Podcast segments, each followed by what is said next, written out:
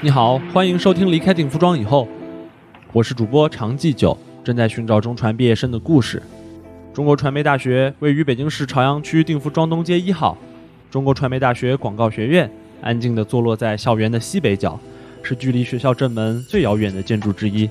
在地理上，广告学院让人十分有距离感；而在心理上，广告学院里认识的朋友和发生的故事，一直让我觉得十分亲切。二零一六年，我在查询高考分数之后，确定自己能够上中传，但是对于中传在湖南所招生的专业，则是一概不了解。基本上可以说，我在填报专业志愿时是按照自己随便查到的资料瞎写了一通，而我的分数显然是不够上新闻学院还有电视学院这样的大热门的，所以最后结果公布时，我被分配到了我的倒数第二个志愿。就这样，我幸运地进入了广告学院。我本来以为可能大部分人应该都跟我差不多，对于自己要学什么感到完全茫然，而直到我认识了林丽。他和我有着截然不同的想法和经历，而大一时的我们应该都不会想到，在整个大学四年中，我们虽然属于不同的专业，但在很长的一段时间里，我们几乎会每周甚至每天的一起工作。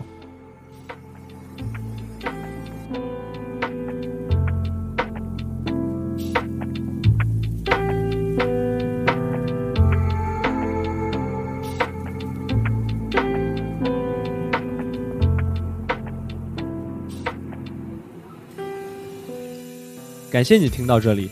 离开定服装以后，是一档记录中传毕业生人生经历的独立播客。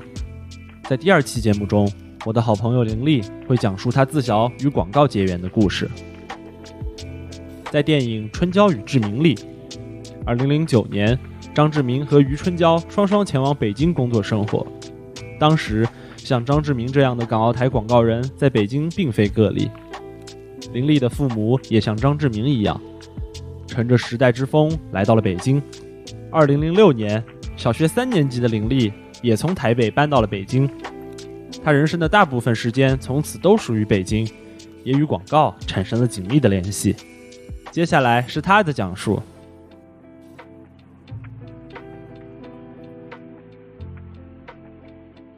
嘿，大家好，我是林立，呃，你们也可以叫我栗子。我是毕业于中国传媒大学广告学院一六广告级的学生，现在的话在这个乙方从事工作，然后最主要做的就是媒介策略和媒介执行为主。那很开心今天能够接受到九哥的邀请啊，能够录制这一段 podcast。为了避免有朋友对于广告相关的术语不熟悉，我先在这里做一个简单的解释。所谓甲方乙方。在冯小刚的经典电影里，指的是提出各种奇怪需求的客户和负责千方百计完成客户愿望的好梦一日游团队；而在广告行业中，你也可以这样理解：甲方是提出需求的公司品牌客户，乙方则是为客户提供服务的广告营销公司。客户执行是乙方中最常见的角色，随时跟进甲方的一切要求。呃，我父母就是做甲方跟乙方嘛，就从小就是说会接触到，就不是接触吧，就是会听到他们去说一下自己的工作，然后包括有时候，呃，父母出差的时候，就家里没人嘛，所以就会把我拎出来，一起带着我去出差，这样子就会去跟着他们去看到一些活动啊，然后去参与到一些环节，然后包括有时候就是父母会把我拉出去去跟他他们的同事吃饭，那。其实说白了就是说耳耳濡目染嘛，就是说小时候好像就对广告创意这个东西，或者说因为我我妈妈是这个客户执行，就是客户 account 出身的，然后一直是在 account 的这个。这个类型下面一直在做，然后做到一个比较高的一个位置嘛。然后我我父亲是做这个甲方这一块的，那也是品牌部这一块。从小就其实就是说耳濡目染嘛，然后就看着他们怎么去做这些事情，然后可能就是听到他们的电话，然后包括跟他们同事聊天这样子，然后就其实会接触到很多就是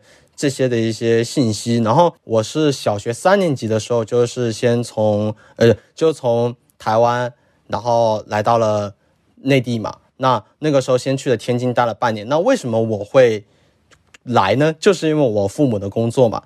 因为那个时候确实港澳台的这个广告人才确实还是比内地的这个叫呃领先的多，所以很多的呃当时的广告公司的高层基本上全是港澳台。你想嘛，就是你想零六年的时候，我还记得我来大陆的那个日期，二零零六年一月八号，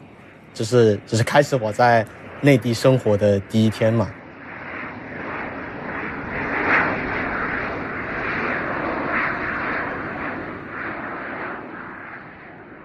然后那个时候就是会听到一些呃公司的名称，比如说我第一个知道的广告公司就是我妈妈之前在的上汽，然后其实在英文就是 Sachi and Sachi 在台湾叫上汽，然后呢后来就是联广，台湾联广，然后到了大陆以后，第一个知道的就是达比斯和跟奥美，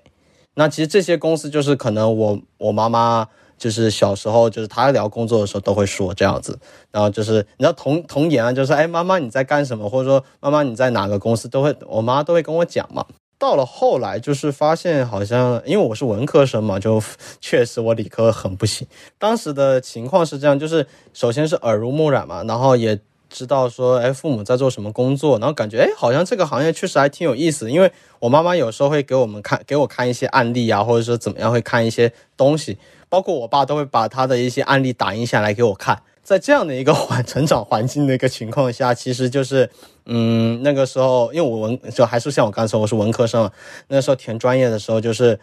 想说，哎，我觉得广告学还挺有意思，那要不我第一个就填广告学吧。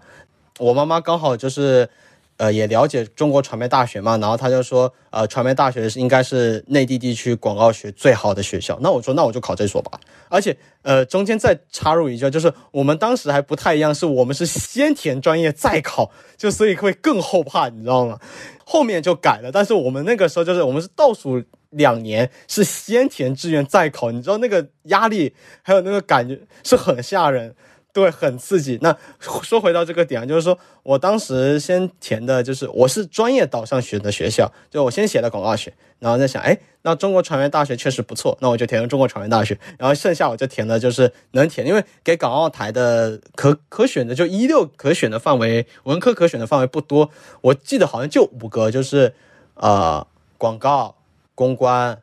新闻传播。新媒体我都忘了它有没有了，我有点忘了。反正我就是填了这四个，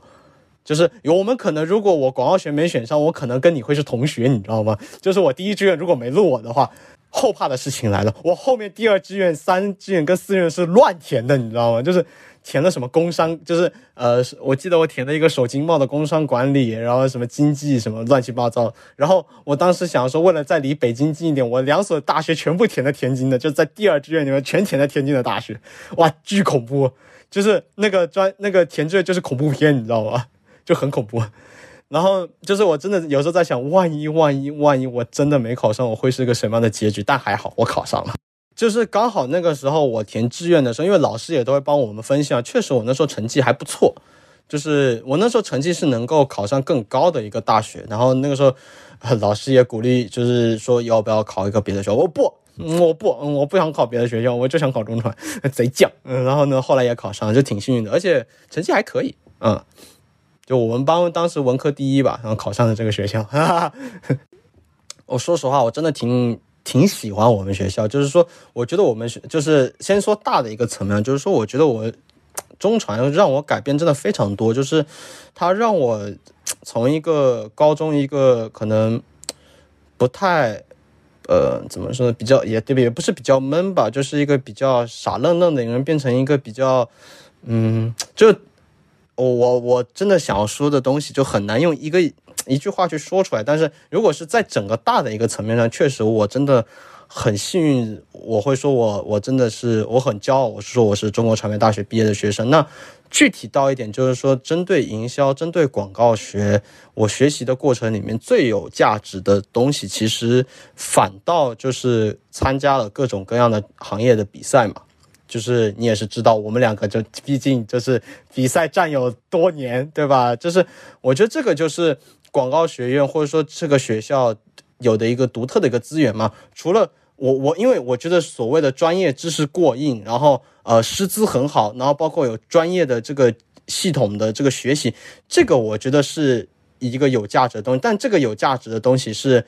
放在广告学院所有的学生身上的。但是对于独就是我独特的一个价值来说，其实就是我我我跟很多的朋友去参加各种各样的这个广告学学或者营销相关的比赛，我觉得这个就是很有价值的一个东西，因为。就是说实话，就是从通过比赛去让自己能够去把自己学到的知识，能够一定程度上的去转化为一个实践去思考的一个过程。我觉得就是它不会是你一直在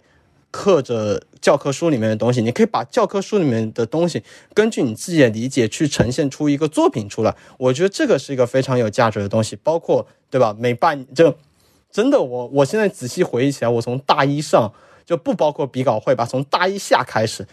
到大四大四没参，到大三大三下我参加了，基本就是每半年一参加。而且我们那个时候就是想要说，哎，我们要怎么把我们的想法跃然于纸上那种感，跃跃然于我们的作品上面。我觉得这个就是比赛的一个心态，包括这个心态也会影响着我们自己做做东西的一个感觉，就是我们更多就是想要去学习，想要把自己学到的知识去。转化成一个自己的作品，对吧？然后虽然每半年参加一次，真的，我发现我好几个快乐的长假基本没有出北京，全部在在学校做比赛，有点后悔。要么就是在国交，要么就是在星光，要么就是在大书房，就反正钱花全部花在这上面，很难受。我觉得国交真的很经典，尤其是在国交那个时候没有整改，也不叫整改，又没有。装改改装潢的那个时候，真的是你但凡大广赛的时候，你一进国交，百分之八十全部都是广告学的学生，就很有趣。我那个时候，呃，我不知道我的的手机里面还有没有存那个视频，反正网盘肯定有。就是我们班有一个同学，就是拍了一段，就是整个国交每一个桌子到二楼。然后呢，全部都是我们班的学生的一个一个视频，就那个时候在那种大广赛的时候，就全部都是我们的人，就真的那个画面真的很有趣。国交是在中传西门旁，学校用于接待来访客人或者举办活动的酒店，也是当时中传学生因为小组讨论而需要经常前往的开会圣地。一踏进国交大门，往往可以看到一群群的学生拿着电脑坐在桌前，甚至是坐在地上。一起敲击键盘，指着 PPT 小声讨论。国教对于当时的我这样的广告学院的学生来说，就是拉斐尔笔下的雅典学园。林立和我就是在这种场景下度过了无数个日日夜夜。不过毕业后，我选择进入互联网公司，在安静明亮的办公区一个人加班。林立则进入了一家广告公司，成为了一名光荣的客户执行。哎，这个就有趣了。我在上一家公司，我干的是公关。我其实对于我来说，我是在转行了，就是在一个业内是一个转行的状态。在上一家公司呢，我主要做做客户执行嘛，就是做，但是它比较偏公关的一个方向，因为它是某体育品牌的一个公关的业务业务。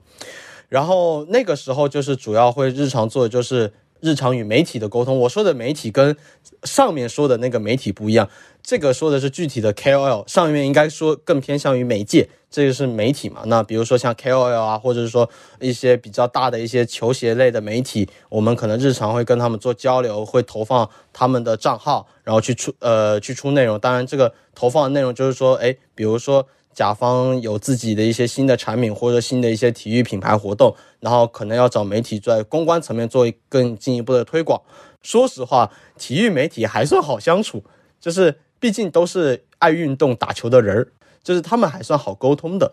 那后后来是因为就是我的老东家他出现了一些就是公司内部的业务架构调整，然后我们组的话其实变相的就是说是就有点解散吧，你应该可以这么说吧，其实就是有点解散了的这个感觉。然后我那个时候其实是想要还是去更大的一个平台嘛。那我那个时候就是去准备面试，确实像你说的，我那个时候还是有去找体育相关的一个机会。但是不得不说啊，就是说整个内地的一个体呃体育行业，尤其是品牌方，他们最主要的还是在上海。那对于我来说，我刚回来一年不到，我就又突然就换到一个城市，对于我来说会是一个比较大的一个变动，包括很多现实因素，比如说像房子啊，或者说很多很多的因素嘛。所以我那个时候。就是去年十一月份出现这样的一个变动以后，我还是先考虑北京的机会。那那个时候我就是，呃，抱着一个还是一个广撒网的态度，因为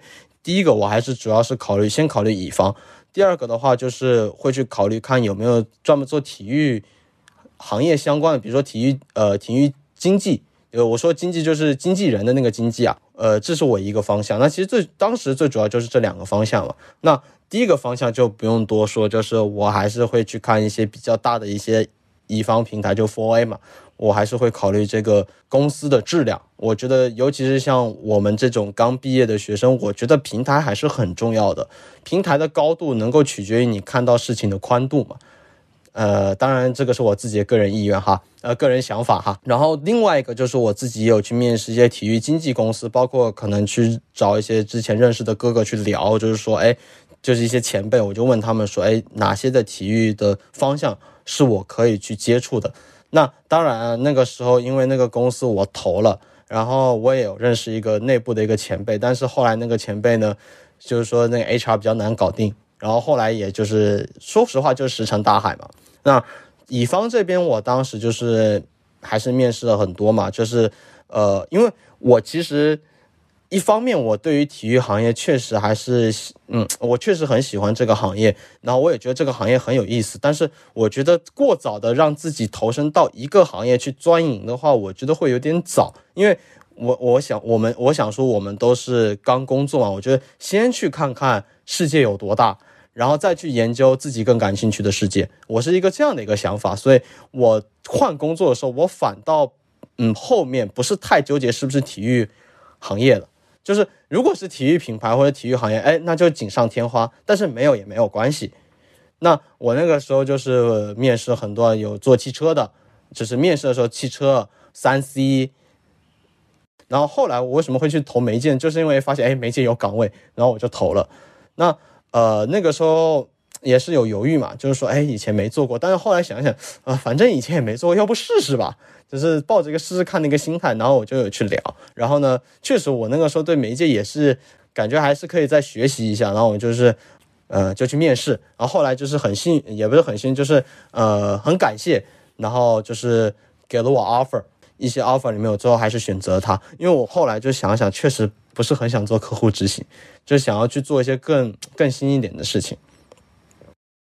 作为一个广告学毕业的一个学生，其实很很少人，或者说我身边人基本上没有去做媒介，或者说我自己认识的人很少去做媒介嘛。那呃，相比起我们学的一些广告学的一些知识也好，品牌论也好，其实我觉得媒介它更偏向于就是说怎么把钱花的漂亮，或者是说怎么把信息传递给到。正确的人、正确的地点和正确的时间嘛，其实这个就是媒介的一个乐趣在里面。呃，它其实就是一个理科生的一，就是在广告学或者说在品牌营销这样一个事情下面，它真的是一个很理科生的一个东西，就是他每天都在看各种各样的数据，然后怎么从数据里面找到一个最合理化的投放也好，或者说一个策略策略内容，然后根据这些。数字来去推导出一个合适的一个呃策略论，或者说合适的一个服务客户或者说解决问题的一个方式方法。当然，这我现在说的就是一个比较空的一个地方啊。那如果说细一点呢，其实我现在日常的生活就是说，第一个。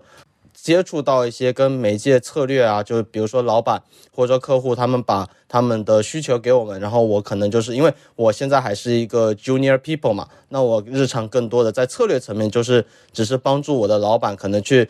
找一些资料啊，或者说跑数，然后可能有一两页 PPT 给我写这样子，那。具体到这个，因为从策略开始嘛，然后到执行，那中间其实媒介自己有自己的一些一套流程，比如说像采买啊、下单啊等等，这些我就不在这里赘述。那在媒介执行的过程里面，可能我的日常就是说会有一个固定的一个广告媒体，或者说在这次 campaign 里面我们投了哪一个广告，呃，广告形式，那我可能就要做一个监测，可能从日常的监测到。百周的一个监测，甚至到最后，当然最后结案肯定是要监测的，因为媒介是一个不是说你投上去了你就呃万事大吉的一个领域吧。它刚投完呃投放初期的开始呃投放初期的时候，尤其像互联网，它的可优化空间很多，所以从投放开始到投放最后，我们都是要不停的监测跟优化的。除此之外呢，呃，我们日常。更多的就用一句玩笑话来说，我们更多在跟 Excel 打交道嘛，所以就是日常我们可能会看很多的数字。除此之外，我们还就是一些日常的一些工作生活嘛，就比如说像支持其他组的一些数据支持，呃的一些数据整理啊，然后包括我们可能自己内部项目如何怎么跟客户做一个更深入的合作啊，一些 workshop 啊什么的，这个我是觉得还挺还挺多的。尤其是这个，我可能要多说一句啊，就是。Workshop 的部分确实，我之前在可能我去的公司还是比较少，但是就我在就在我这嗯就业的就是两年，包括实习啊之前的这些经历里面，我甚至觉得媒介公司的 workshop 是最多的，因为呃隔三差五就可能会有媒体，无论是他要去卖产品也好，还是目无论他的目的是什么样子吧，但是他们真的会一直跟我们做不不呃不一样的 workshop，然后包括我们自己集团也有一些呃。培养这个媒介知识的 workshop，其实这些东西都是一个学习的一个机会，我觉得还是挺好的。虽然确实，呃，在感受上面有时候确实会觉得说比较辛苦、比较困难，因为真的是跟自己以前学过的东西，包括呃跟自己工作的经验不一样，呃，大概是这样。林立在广告学院学的知识更多偏向于传统的广告策划还有创意，但他毕业后的第一份工作。却变成了经常与各种媒体还有自媒体打交道的乙方公关。在第一次跳槽之后，他又变成了一个注重数据的媒介策略执行。这样的转变显然与他父母那一代广告人的职业发展轨迹不太一样。他认为这不仅仅是机缘巧合，也是时代的变化。这个转变，我我 我我觉得还挺好玩，也不是好玩，就是你我只能说一句话，叫它也不叫阴错阳差，它就是机，我更愿意说它叫机缘巧合吧。就是我确实觉得媒介公司会比创意集团会媒就媒介集团会比创意集团更有这个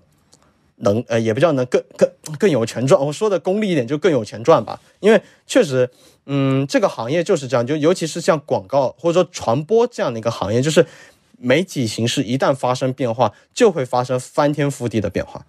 就是从电，这最简最经典的例子就是电视到互联网嘛。那以前大家都是靠电视、靠传统媒体、靠报纸、靠新闻。那这个时候，其实你去打一个信息，一个 call message，你绝对能够也你就是 OK 了。但是现在媒体的环境被割裂的。四分五裂，看抖音的，就看短视频的，看长视频的，看新闻的，呃，不不，可以看一下，看文字的，甚至就是说听 podcast 的，就它是有不同的这个媒体形式，它会催生出不同的用户习惯，然后不同的用户习惯又有不同的用户人群，不同的用户人群就有不同的这个想的东西，那你用一个 call message 其实就是很难去打通他们，就是要去灵活变动你的很多的信息，然后。这个环境的一个变动下，其实对于媒介公司来说，它为了赚钱，对吧？我为了还要去保持我的行业领先地位，它就必须快速的转型。那这个就是为什么媒介公司相比其他的这个传统的广告公司会转型的快的原因，甚至就是说转型成功的原因。因为这个问题，我有跟我的父母交流过，就是说为什么媒介公司就是会比传统的创意公司会转型的快。这个就是有很多的驱动力在里面的。在聊天过程中，我可以感受到林立从广告学院毕业后工作两年，对于广告行业的热爱依然存在。我也很好奇，他对于广告行业的认识有没有什么样的变化，或者说在行业中是否体验到了一些在学校绝对不会有的东西。有些很多 culture shock 的东西啊，其实是跟人际关系，你懂吧？就是人情世故的东西。呃，人情世故的东西，比如说很多甲方对乙方的态度啊，或者说乙方就是说明白就是比稿嘛，很多比稿不都是陪跑嘛？就是表面上哎和和气气哎做个比稿吧，其实他早就都已经定下。你知道比稿真的是一个很耗费整个组、整个业内人员的一个精神的一个东西，它就是一句话：成王败寇。它就是这么一个体现，你比到稿了，你就是剩下一年，你就会过得很舒坦。你一旦失败了，哇，你可可能 leader 都要因此离开这家公司。这个就是比较残酷的一个地方。那很我为什么惊讶呢？就是说，就或者 culture shock，就是很就是会认识到很多就是赔标，而且一赔就赔到底，很现实。就是我觉得你说的惊讶或者是呃这种东西，我觉得更多就是现实，就理想跟现实。你想看嘛？就比如说很多人会觉得说以前就是哇乙方风风光光，或者说。哎，我们出演一套作品，甲方肯定会接受，或者说甲方就是无条，也不叫无条件，就甲方可能就是会以一个开放式的态度，被对对对，我觉得你这个形容特别好，就是被我们征服，但不会不会，他只会把很多作品，他只会把它改成他喜欢的样子。我我真的在，我真的在上一家公司的后面的服务另外一家体育品牌感同身受。我那个时候我的那那一份策略，包括我跟，因为那时候很幸运，就是我跟。我的同事，就我另外一个同事是中传，也是中传毕业，是一个一三级的，对一三级的一个师姐。然后我们两个那个时候，这先插一个题，我们两个那个时候的工作模式特别相同，你知道吗？就是我们两个就先把事情全部聊完，然后开洗，然后我们的效率高到就是两天一方案，因为我们之前就把事情在一个小时升到两个小时，我们快速的聊完，统一好以后，我们就开始落文笔了。这个就是个很舒服的一个工作过程。就我们先把事情聊明白，那聊明白了也没用啊，客户要把那个稿子改成自己喜欢的样子啊。就到后面我们两个真的是耗磨心智，你知道，就是哎呀啊，真就是这个叹气，你知道啊，难受。然后还有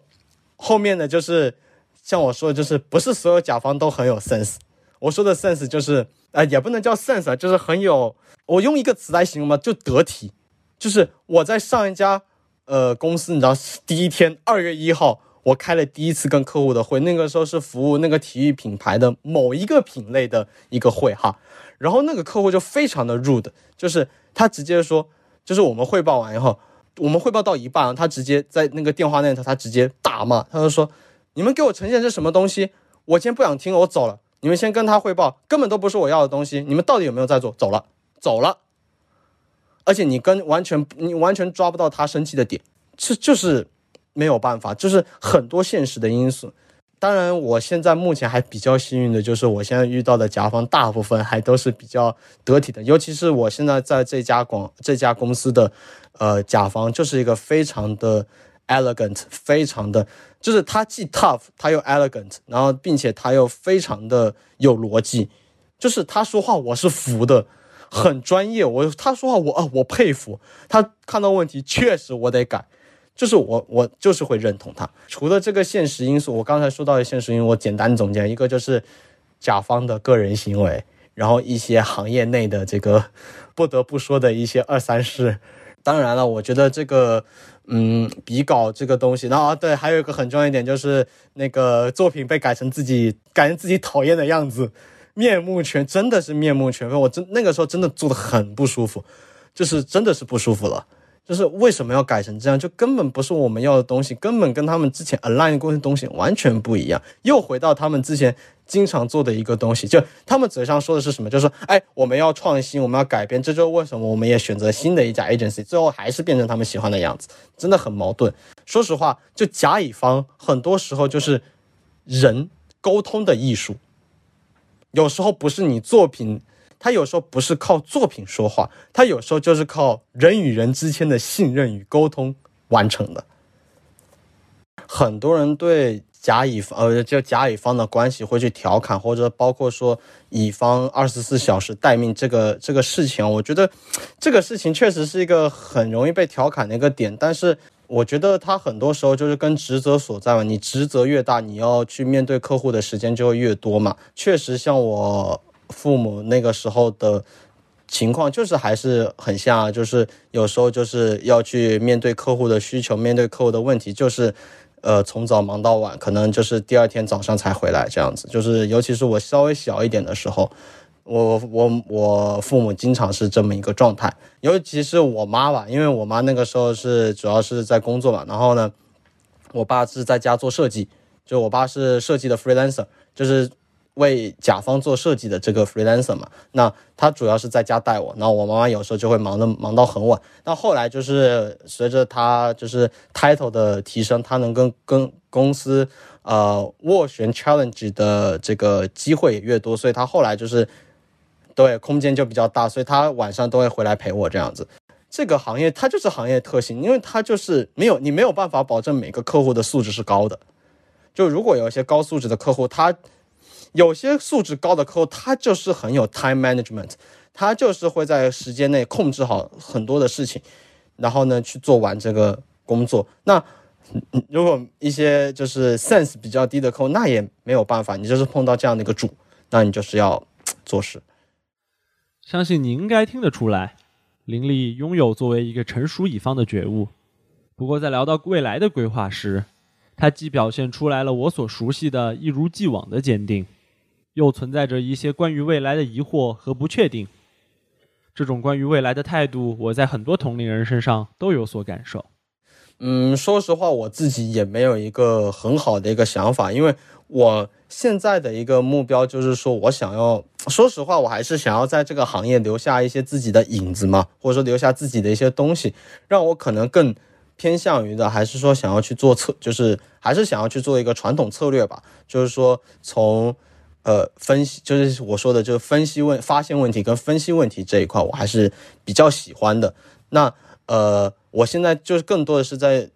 就是说解决问题这样的一个。呃，阶段就去学习。那，嗯，可能我以后会考虑甲方，或者说会考虑再回到呃否呃创业公司。这个其实我现在还没有拿准基调，因为确实现在在媒介公司干着干着，确实有觉得它有趣的一个地方。它虽然辛苦，但也有它有意思的地方。那这个东西可能我会在做更多的尝试以后，还是再会做一个选择吧。因为确实现在。整个行业啊，整个媒体形势变化的太快了。有时候你想的很好，但是就是环境会使然发生改变。但我可能就是还是会想去甲方的，就是还还说实话，如果说还稍微具体一点，我还是很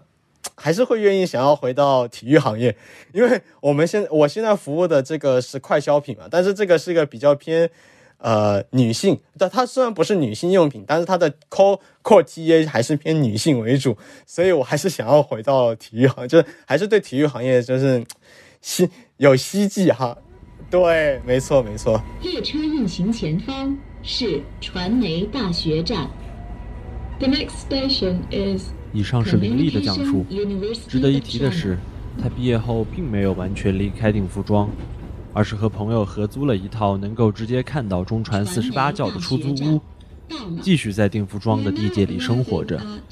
这也是他在北京生活的第十六个年头。感谢你收听本期的节目，这里是离开定福庄以后。本期节目的策划、录音、剪辑全部由我完成。感谢林立在每周沉迷于飞盘之余，抽出时间和我聊了聊他的经历。如果你喜欢这档播客，欢迎持续关注。如果你对于这档播客有任何意见，请通过 show notes 中附带的联系方式随时联系我。